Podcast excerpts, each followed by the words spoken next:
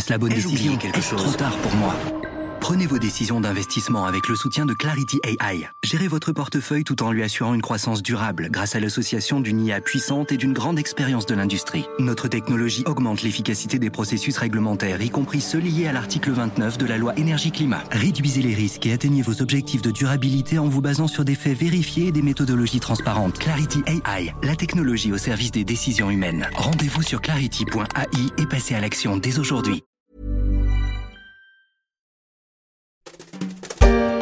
Le 3 novembre prochain, plus de 130 millions d'Américains sont appelés à se rendre aux urnes pour élire celui qui sera le 46e président des États-Unis. Cela se jouera entre Donald Trump, le républicain, et Joe Biden, le démocrate. La story des échos vous donne rendez-vous tous les vendredis pour suivre la campagne présidentielle jusqu'à son terme. Aujourd'hui, on va être vulgaire, on va parler d'argent. L'argent, le fric, le pèse la braise, les le pognon. Oui, aux États-Unis, la campagne, ça coûte un pognon de dingue, mais est-ce que ça rapporte?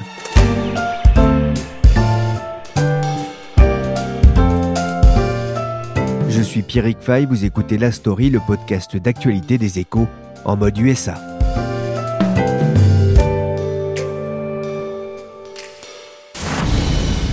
Indra, tête de tigre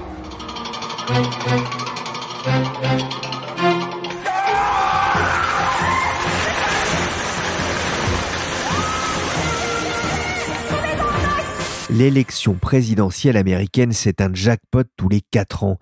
Les sommes déversées dans l'économie par le truchement des dépenses des candidats dépassent l'entendement.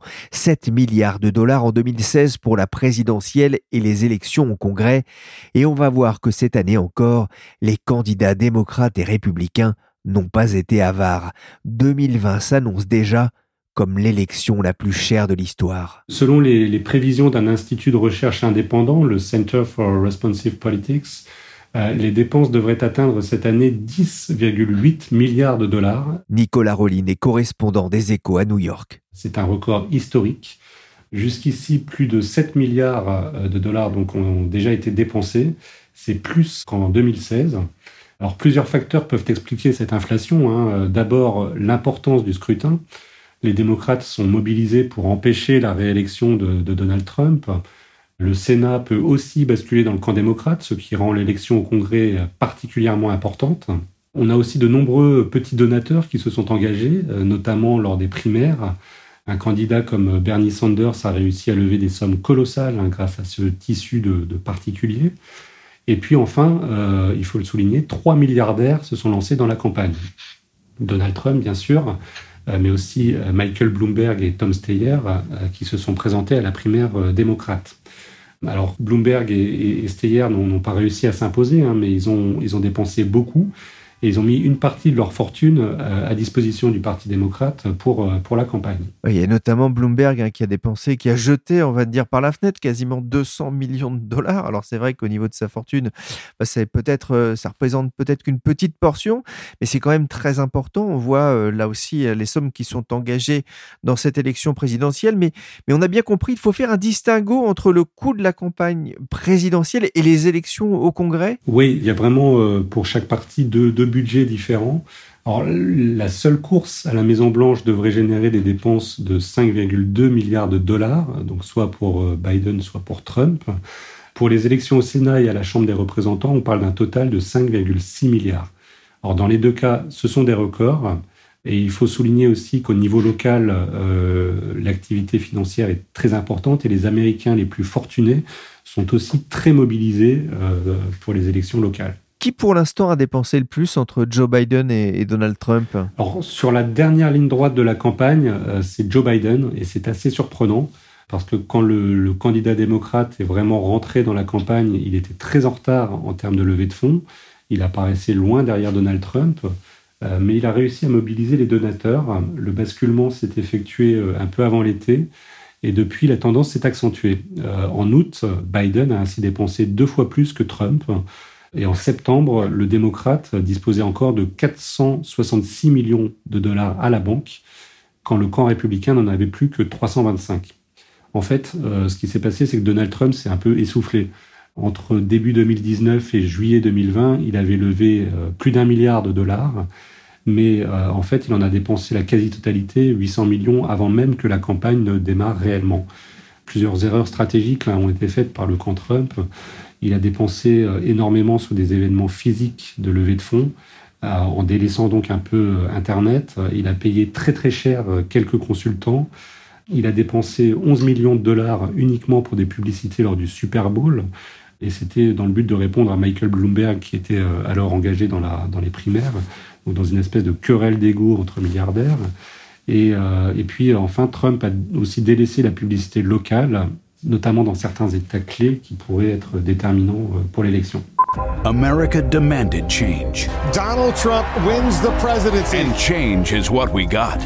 Under President Trump, America is stronger, safer and more prosperous than ever before. Et il faut voir effectivement la publicité à la gloire de Donald Trump diffusée devant les 102 millions de téléspectateurs présents devant leur écran le soir du Super Bowl, la finale du championnat de football américain. En face, Mike Bloomberg avait fait réaliser une publicité d'une minute dénonçant les morts violentes par arme à feu durant la présidence Trump, une facture de 10 millions de dollars. Nicolas, Trump partait aussi avec un avantage face à Biden, il est plus riche même s'il paye moins d'impôts. Oui, c'est vrai que la fortune personnelle de Donald Trump est bien plus importante que celle de Joe Biden. Forbes parle de 2,5 milliards de dollars pour Trump contre seulement, euh, entre guillemets, 9 euh, millions pour Biden. En revanche, le candidat démocrate a en effet payé bien plus d'impôts, 300 000 dollars l'an dernier, soit euh, à peu près un tiers de ses revenus sur l'année, quand Trump, lui, n'a payé que 750 dollars, voire moins ces dernières années, euh, grâce à l'optimisation fiscale. Trump a utilisé sa fortune pour les élections? Alors oui, il l'avait fait en 2016. Euh, il avait dépensé 66 millions de ses fonds personnels. il pourrait être tenté de le refaire cette année.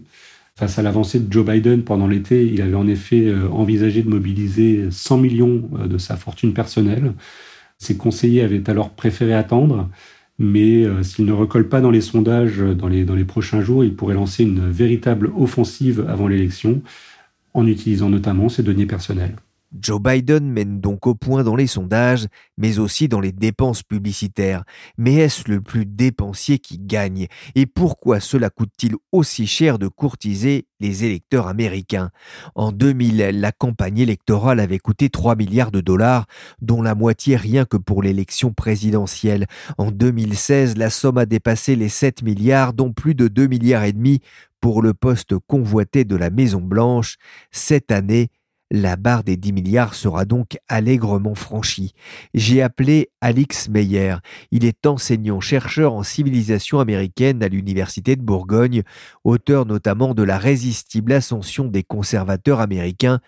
Il m'a expliqué les raisons de cette inflation. Au niveau des campagnes, en fait, il faut voir qu'il y a une inflation de par le développement aussi de nouveaux médias qui entraînent des nouvelles dépenses au-delà des dépenses habituelles, euh, qui est la communication sur les supports écrits, audiovisuel, radio et maintenant sur les réseaux sociaux, bien sûr. C'est sur ces domaines que les, les dépenses se portent. Donc, euh, est-ce que c'est l'explication? Après, c'est une pompe qui s'alimente, mais de fait, il y a de plus en plus de dépenses et ces dépenses sont financées par des contributions de plus en plus importantes, notamment puisque c'est lié aussi à la dérégulation des dépenses de campagne et le fait que des personnes très riches peuvent distribuer de plus en plus d'argent. Pourquoi ces élections génèrent-elles autant d'argent? Alors, ça génère beaucoup d'argent parce que l'enjeu est bien sûr euh, assez important plutôt même euh, très important, alors notamment pour les entreprises qui espèrent, euh, en contribuant aux campagnes des différents hommes politiques et femmes politiques, euh, obtenir peut-être des avantages qui seraient pas nécessairement euh, des avantages illégaux, mais peut-être des législations plus favorables envers leur industrie. Et en fait, les analyses ont démontré que le, retour sur investissement des dépenses de campagne était souvent très très positif et que ce qui semblait être euh, une somme importante pour un homme politique était en fait une somme beaucoup moins importante pour une multinationale dont les, les ordres de grandeur sont beaucoup plus élevés.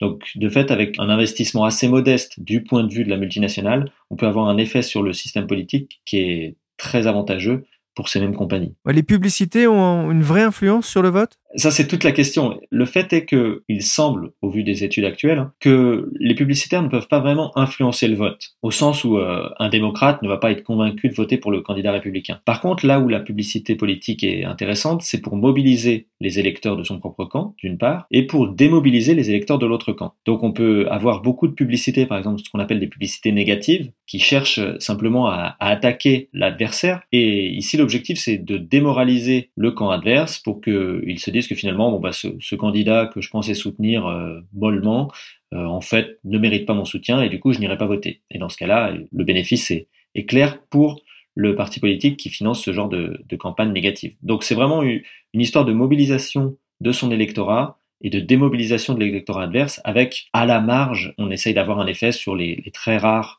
électeurs qui sont indécis mais qui sont en nombre de plus en plus réduit. C'est l'inflation des dépenses. Il faut dire que dans l'esprit du législateur américain, limiter les dépenses électorales équivaudrait à limiter le temps de parole des candidats. Hey everybody, drinks are on me. Et ceux-ci dépensent donc sans compter ou presque pour séduire les électeurs. Justement, Alix Meyer, à quoi sert tout cet argent? Alors, cet argent, quand on regarde le, détail, puisqu'on a, ces informations grâce à, à, la Federal Elections Commission, en fait, on voit que plus de la moitié des dépenses sont consacrées aux médias. Donc, c'est des dépenses qui vont directement sur le financement des espaces publicitaires à la télévision, des espaces publicitaires euh, sur des supports écrits, à la radio, et maintenant de plus en plus des achats publicitaires sur des sites comme Google, Facebook, Instagram, Twitter et compagnie. Donc toute une stratégie de communication, c'est vraiment l'essentiel, la, plus grosse part des dépenses. Après, le reste des dépenses est consacré à payer les salaires des gens qui travaillent pour ces campagnes. Donc on a toutes les dépenses de salaire pour des professionnels de la politique qui gravitent autour de ce système de financement des campagnes. On a aussi des dépenses qui sont de manière peut-être un peu contre-intuitive, des dépenses pour lever des fonds. Et il faut savoir que, bien entendu, ces levées de fonds sont à la fois chronophages et en même temps requièrent un minimum d'argent, puisque pour aller financer, par exemple, une quête de fonds sur Facebook, il faut dépenser un petit peu d'argent pour la rendre assez visible.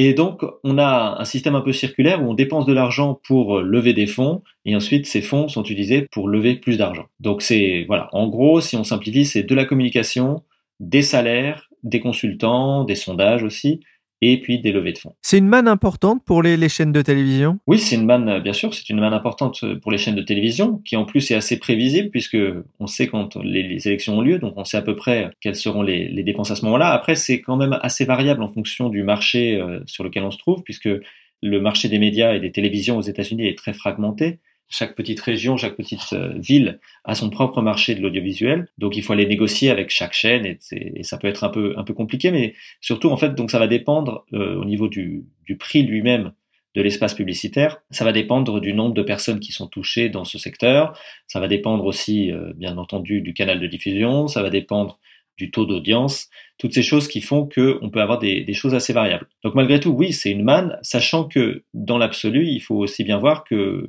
chaque seconde sur les écrans, les candidats se retrouvent en compétition avec d'autres multinationales qui, elles aussi, ont des moyens pour imposer leur, leur message.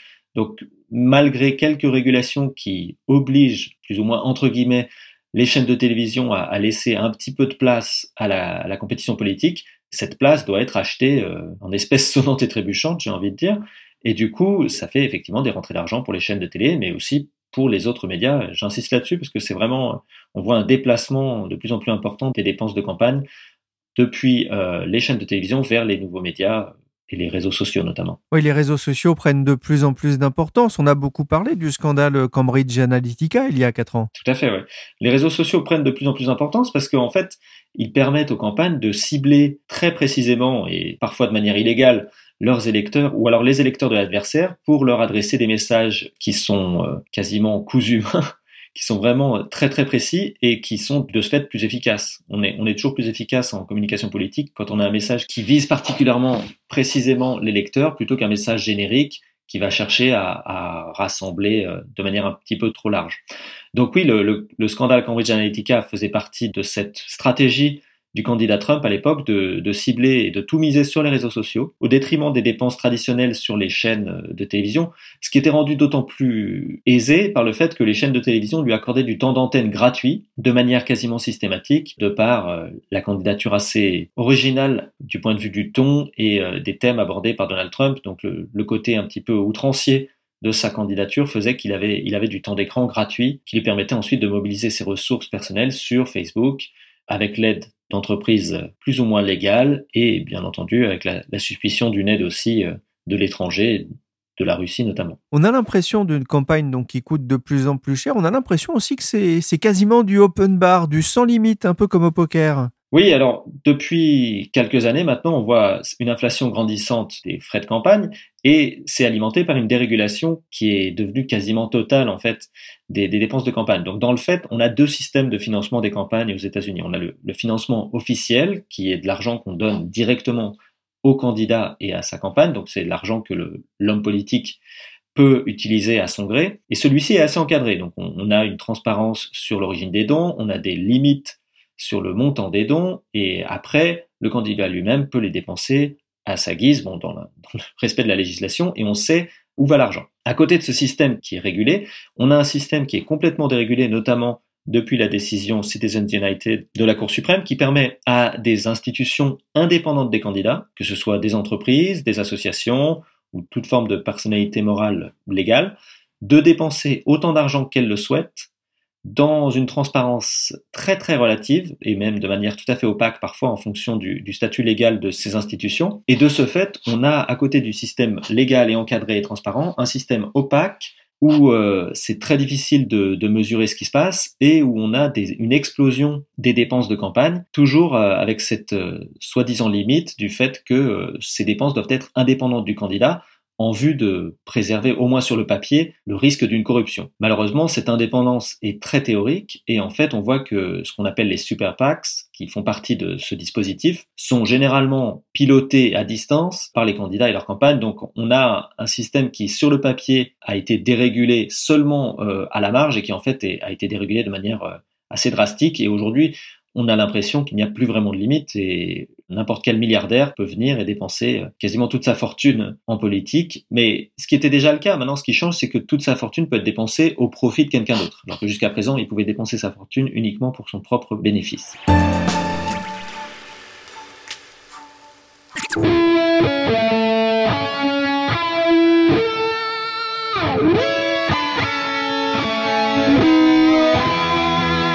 Le financement public a quasiment disparu, limité aux primaires, alors que le système des super PAC a ouvert la voie à un financement massif par les grandes fortunes, à l'image du patron de casino Adelson, qui a déboursé cette année pas moins de 50 millions de dollars pour aider Trump, selon la chaîne CNBC.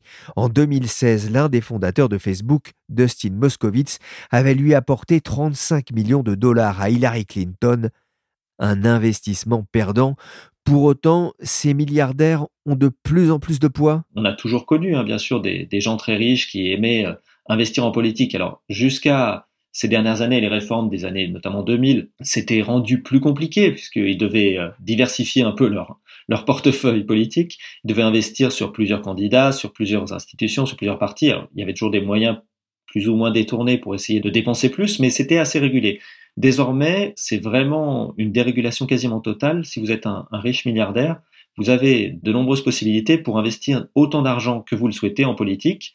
Euh, vous passez évidemment à Sheldon Adelson, mais Sheldon Adelson est devenu quasiment atypique dans le paysage puisque lui, on, on le connaît. Il y a une publicité assez importante sur ses dons. On sait le genre de candidat auquel il aime bien prêter main forte. Mais à côté de ça, du fait du déclin de la transparence euh, rendue possible par les nouveaux moyens légaux de participer au, financement des campagnes, en fait, la plupart de ces milliardaires ne sont même pas connus, puisqu'on ne sait même pas qu'ils ont nécessairement contribué à la campagne, et donc leur influence est cachée, et bien entendu, on suspecte qu'elle soit plus importante que le système politique veuille bien le reconnaître. Et donc on arrive sur le risque d'un système complètement corrompu, avec une classe dirigeante qui est vraiment entre les mains des plus riches, donc ce qu'on appelle une plutocratie en fait. 11 milliards cette année pour les élections américaines à la présidence et au Congrès, un système qui favorise les plus riches Mais Alix Meyer, est-ce qu'il n'y a pas aujourd'hui une remise en cause de ce système et de ces sommes dépensées? Alors oui, il y a une remise en cause en tout cas, euh, sur une partie de l'échiquier politique, on voit que de nombreux candidats démocrates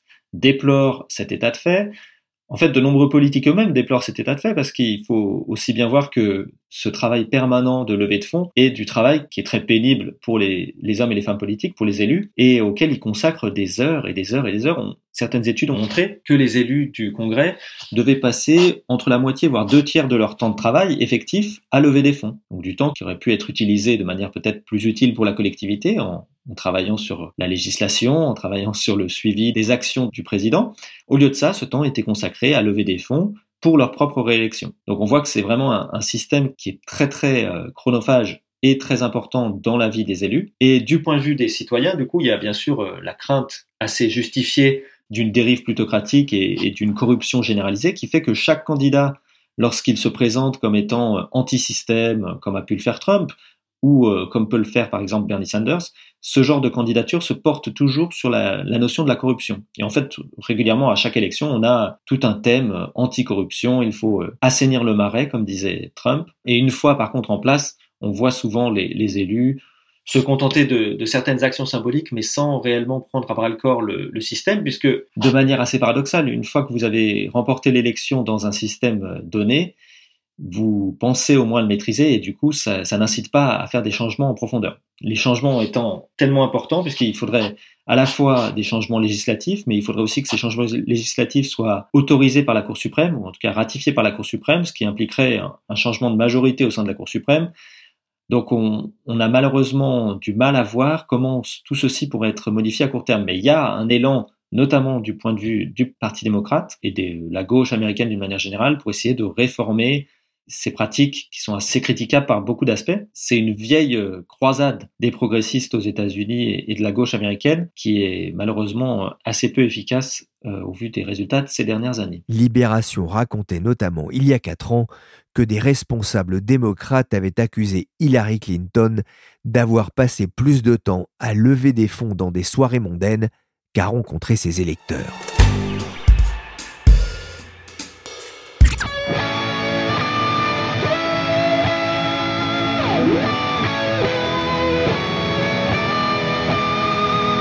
On sait que 2020 est une année euh, forcément euh, particulière hein, quand on mène une élection entre un président, par exemple, qui a passé quelques jours à l'hôpital pour soigner un Covid.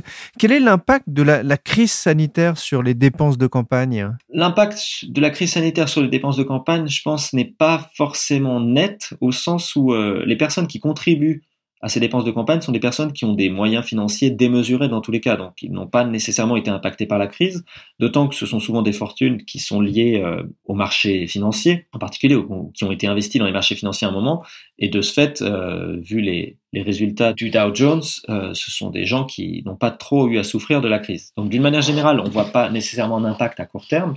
Malgré tout, bon, il y a un impact bien sûr sur la dynamique de l'élection, et le fait est que la gestion de la crise par la présidence Trump est suffisamment décriée pour qu'on voit des difficultés de la part du président à lever les fonds nécessaires pour combattre euh, l'énorme avantage financier que peut avoir Joe Biden pour l'instant, qui parvient de par, encore une fois, hein, le caractère outrancier de la présidence Trump, de par euh, la gestion catastrophique de la crise, de par un nombre incalculable, peut-être pas de bévues, mais en tout cas d'actions politiques euh, assez controversées du président, à, lever des fonds sur des sommes records, ce qui lui permettent de se mettre en fait quasiment à, à armes égales avec un président sortant, ce qui d'habitude n'est pas tout à fait le cas, puisque lorsqu'on est président sortant, on a un avantage compétitif majeur du fait que la plupart des communications du président sont automatiquement retransmises sur les télévisions, les radios, et il n'y a pas d'effort nécessairement financier à faire pour être entendu. Et encore une fois, hein, au risque de me répéter, mais les dépenses de campagne aux États-Unis servent à développer son message et attaquer son adversaire. Donc euh, le président sortant a un avantage structurel, et cette année, de par euh,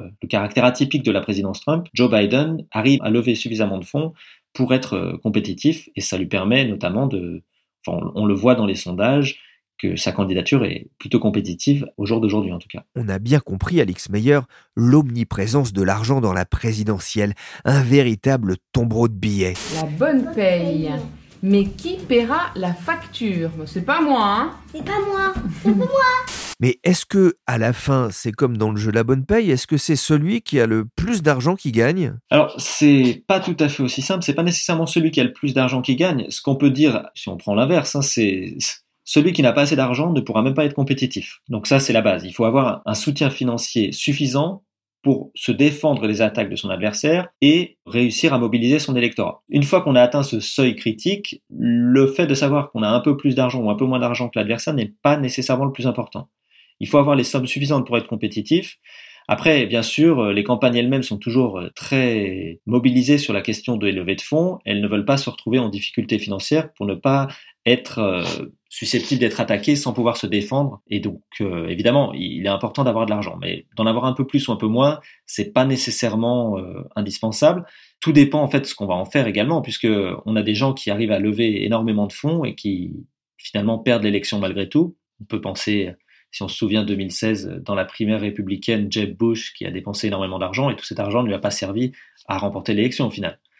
Et en 2016 toujours, Hillary Clinton avait au final dépensé plus d'argent que Donald Trump. Elle avait levé plus de fonds et dépensé plus d'argent et elle a quand même perdu l'élection. Bon, c'était une élection atypique. Donald Trump pouvait bénéficier d'énormément de, temps d'antenne gratuit, qui était autant d'argent qu'il n'avait pas dépensé. Et donc, euh, il faut bien voir qu'on a besoin d'argent politique aux États-Unis notamment, peut-être même de manière universelle, et aux États-Unis, c'est pas nécessairement celui qui a le plus d'argent qui gagne, mais euh, celui qui n'a pas d'argent va perdre. Ça, c'est indéniable. Et donc, on peut aussi se poser la question dans un autre sens, c'est-à-dire est-ce que quel type de système politique euh, en fait limite l'accès aux postes décisionnaires simplement aux gens qui ont suffisamment de moyens, ou alors qui ont les soutiens financiers autour d'eux suffisant pour pouvoir être compétitif. Si je comprends bien, on, ne peut pas être pauvre et se lancer dans la campagne. On ne peut pas être pauvre et se lancer dans la campagne à moins d'avoir des amis très riches. Et des pauvres qui ont des amis très riches, malheureusement, c'est assez rare. Donc après, sans être trop facétieux, le seul moyen, si on n'a pas les sommes suffisantes à engager de manière personnelle, c'est de pouvoir s'appuyer sur une organisation qui est prête à investir sur votre candidature donc là, typiquement, on, pense à l'exemple de Alexandria Ocasio-Cortez, qui, elle, n'a pas particulièrement d'argent, mais dont la campagne dans les primaires démocrates euh, dans son district de New York a pu être soutenue financièrement et de manière et sur la logistique pure par une organisation de la gauche démocrate qui à la base est issue de la campagne de Bernie Sanders en 2016. Donc c'est pas nécessairement uniquement des gens riches qui font campagne, mais c'est l'écrasante majorité et lorsqu'on n'a pas les moyens financiers de se lancer en politique, il faut avoir le soutien soit d'un milliardaire, euh, comme ça peut être le cas parfois, soit d'une organisation qui peut s'appuyer sur euh, des fonds et une logistique qui permet de compenser un petit peu ce, déséquilibre financier. L'argent est particulièrement important en fait et plus important lors de la campagne pour la primaire proprement dite que pour l'élection présidentielle? Oui et non. Alors disons que dans une primaire, l'argent permet de, de se distinguer d'une première part et puis de se faire connaître. Dans une primaire, vous avez un électorat qui est assez réduit et vous avez souvent des gens qui, c'est bien pour ça qu'ils participent à la primaire, sont obligés de se différencier par rapport aux gens de leur même parti.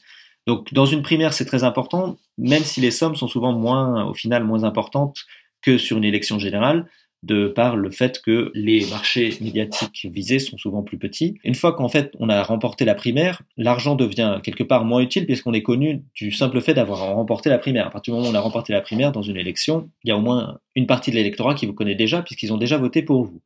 Malgré tout, euh, l'argent devient important une fois qu'on est dans l'élection générale. Comme je le disais un peu plus en avant, l'argent devient important dans une élection générale pour se défendre face aux attaques du parti adverse et pour euh, affiner son message et mobiliser ses soutiens pour le jour de l'élection. C'est vraiment un, jeu de mobilisation électorale qui se fait par la dépense politique. Merci Alix Meyer, enseignant-chercheur en civilisation américaine à l'Université de Bourgogne, et merci Nicolas Rouline, correspondant des Échos à New York. La story, le podcast d'actualité des échos, s'est terminé pour aujourd'hui. L'émission a été réalisée par Willy Gann, chargé de production et d'édition Michel Varnet. Vous pouvez suivre la story sur toutes les plateformes de téléchargement et de streaming. N'hésitez pas à vous abonner et à nous donner 5 étoiles si l'émission vous a plu.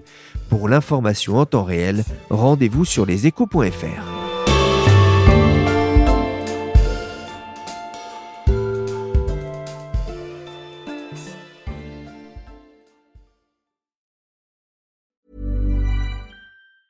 Even on a budget, quality is non-negotiable. That's why Quince is the place to score high-end essentials at 50 to 80% less than similar brands. Get your hands on buttery soft cashmere sweaters from just 60 bucks, Italian leather jackets, and so much more.